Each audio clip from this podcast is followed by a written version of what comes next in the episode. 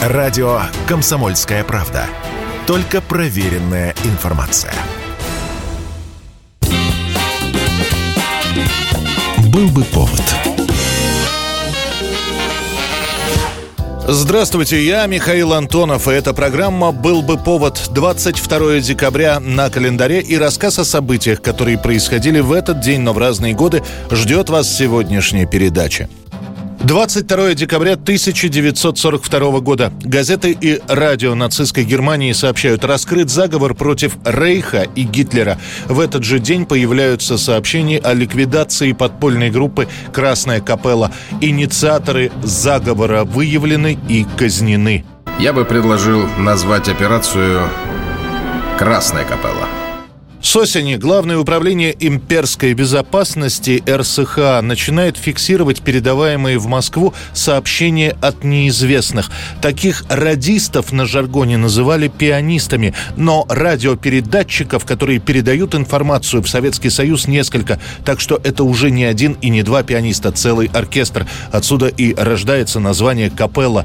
Что именно передают советским властям, остается неизвестно, так как сколько ни бились есть дешифровальщики над этими посланиями, ни одно из них расшифровать не удалось.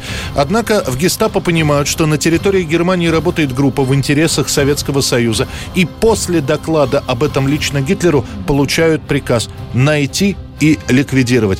Аресты будут проходить несколько месяцев. В итоге в гестапо окажется более ста человек, а за это время станет понятно, что Красная Капелла – это не одна организация, а самая настоящая разветвленная сеть подпольщиков, которые боролись с нацистским режимом. Мы прикладываем все усилия, чтобы остановить эту чертову войну, а ваши генералы о чем они думают? Я хочу понять, о чем они думают. В декабре 1942 года пятерых подпольщиков повесят, шестерых обезглавят. Далее в течение года казнят еще более 70 человек, после чего Гитлеру сообщат о том, что с Красной Капеллой в Германии покончено.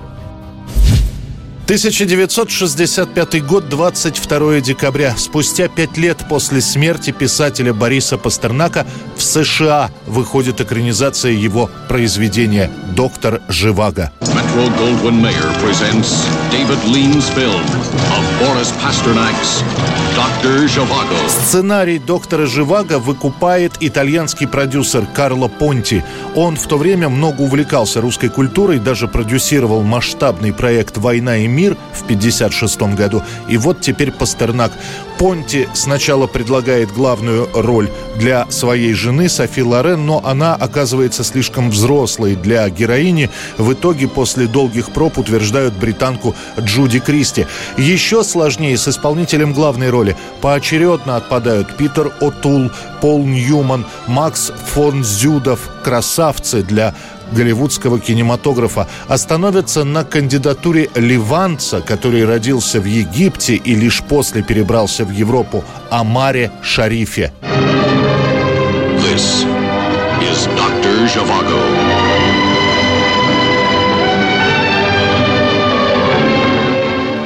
Пока искали актеров, Карло Понти, ни на что особо не надеясь, пишет письмо в СССР с просьбой разрешить провести съемки в Советском Союзе. Получает категорический отказ.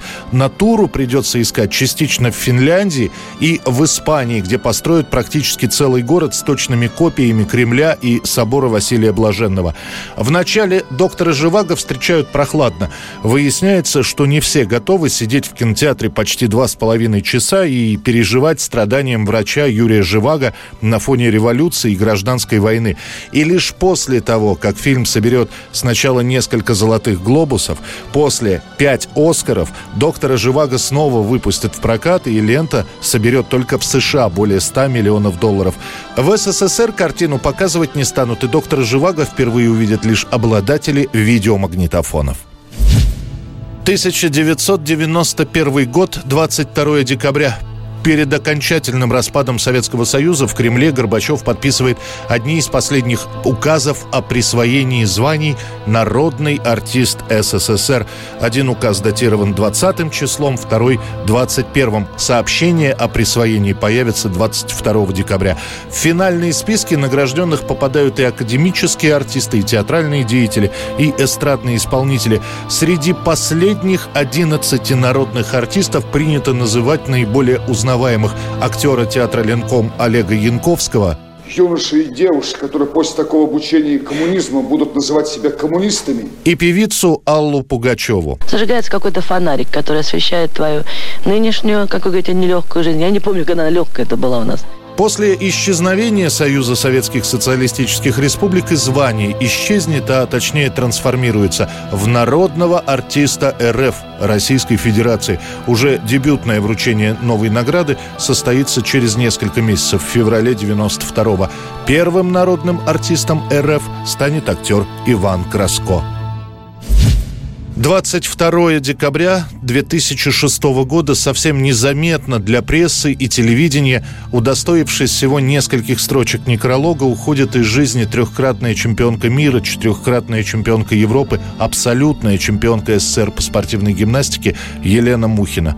26 лет с 1980 года она провела практически в неподвижном состоянии. Тогда, в 80-м, в Минске, во время подготовки к Московской Олимпиаде, Раде Мухина получает тяжелейшую травму позвоночника, которая приковывает ее к кровати. Сейчас живется. А нельзя однозначно ответить. Ответьте так, как вы считаете. Проблем очень много, и они очень серьезные, но живется нормально и хорошо. Мухина перенесет несколько сложнейших операций, веря, что когда-то сможет ходить. Однако все эти занятия спровоцируют отказ почек, и до конца своих дней Елена сможет лишь сидеть в кресле, самостоятельно держать ложку и немного писать. А Мухиной выйдет несколько документальных фильмов, после которых к бывшей спортсменке будут поступать деньги от спонсоров и благотворителей, но этого будет хватать всего на несколько месяцев. Я мечтала о том, ну когда же наступит момент, когда можно будет полежать столько, сколько хочется, почитать, и чтобы никто не доставал, чтобы никто не трогал. Желание осуществилось, я легла. За Леной ухаживает бабушка, но в 2005-м она умирает, и Мухина остается совсем одна. К ней приходят социальные работники, но лишь для того, чтобы убраться, провести санобработку и принести продукты. За неделю до Нового года гимнастка Елена Мухина скончается от сердечной недостаточности в возрасте 46 лет. 1919 год. Из США на пароходе «Баффорд» 22 декабря в Советскую Россию высланы 249 человек, заподозренных в симпатиях большевикам. Очень многие из вас слышали про философский пароход, когда из Советской Республики высылали неугодных. А вот про то, что рейсы были и в обратную сторону, об этом знают немногие. В июне 19 года произошла серия терактов в восьми городах США. Было устроено несколько покушений на менеджеров крупных предприятий, но целью номер один был тогдашний тогдашний генеральный прокурор США Александр Палмер. Было ли это подстроено или действительно действовали таким образом американские социалисты, доподлинно не установлено. Но именно эти происшествия становятся первопричиной депортации неугодных. Власти проводят масштабные облавы на профсоюзные офисы. Арестованы несколько тысяч человек, которых довольно быстро обвиняют в симпатиях к большевикам и в попытках государственного переворота. Кстати, операцией с арестами руководил еще один будущий президент США Эдгар Гувер, тогда сотрудник спецслужб. 49 человек, наиболее опасных и активных радикалов, депортируют в советскую Россию. Пароход «Баффорд» пресса тут же окрестит советским ковчегом. Список возглавят лидеры анархистского движения Америки Эмма Голдман и Александр Бергман. Большинство из этих 49 человек сгинут в событиях гражданской войны. 22 декабря 1991 год называют последних народных артистов СССР. Ими становятся актер Ленкома Олег Янковский, артистка МХАТ имени Чехова Софья Пелявская, певица Алла Пугачева. Сообщения об этом выходят в прессе, и читатели недоумевают, как можно присваивать звание уже несуществующей страны.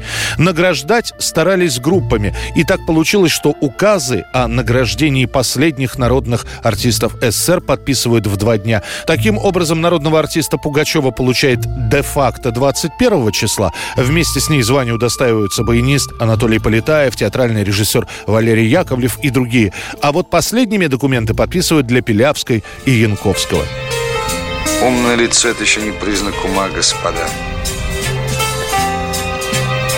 Все глупости на земле делаются именно с этим выражением лица.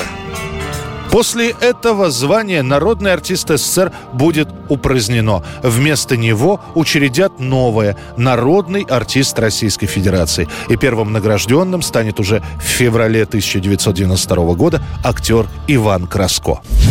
1988 год, 22 декабря. Вячеслав Бутусов объявляет о первом распуске группы «Наутилус Помпилиус».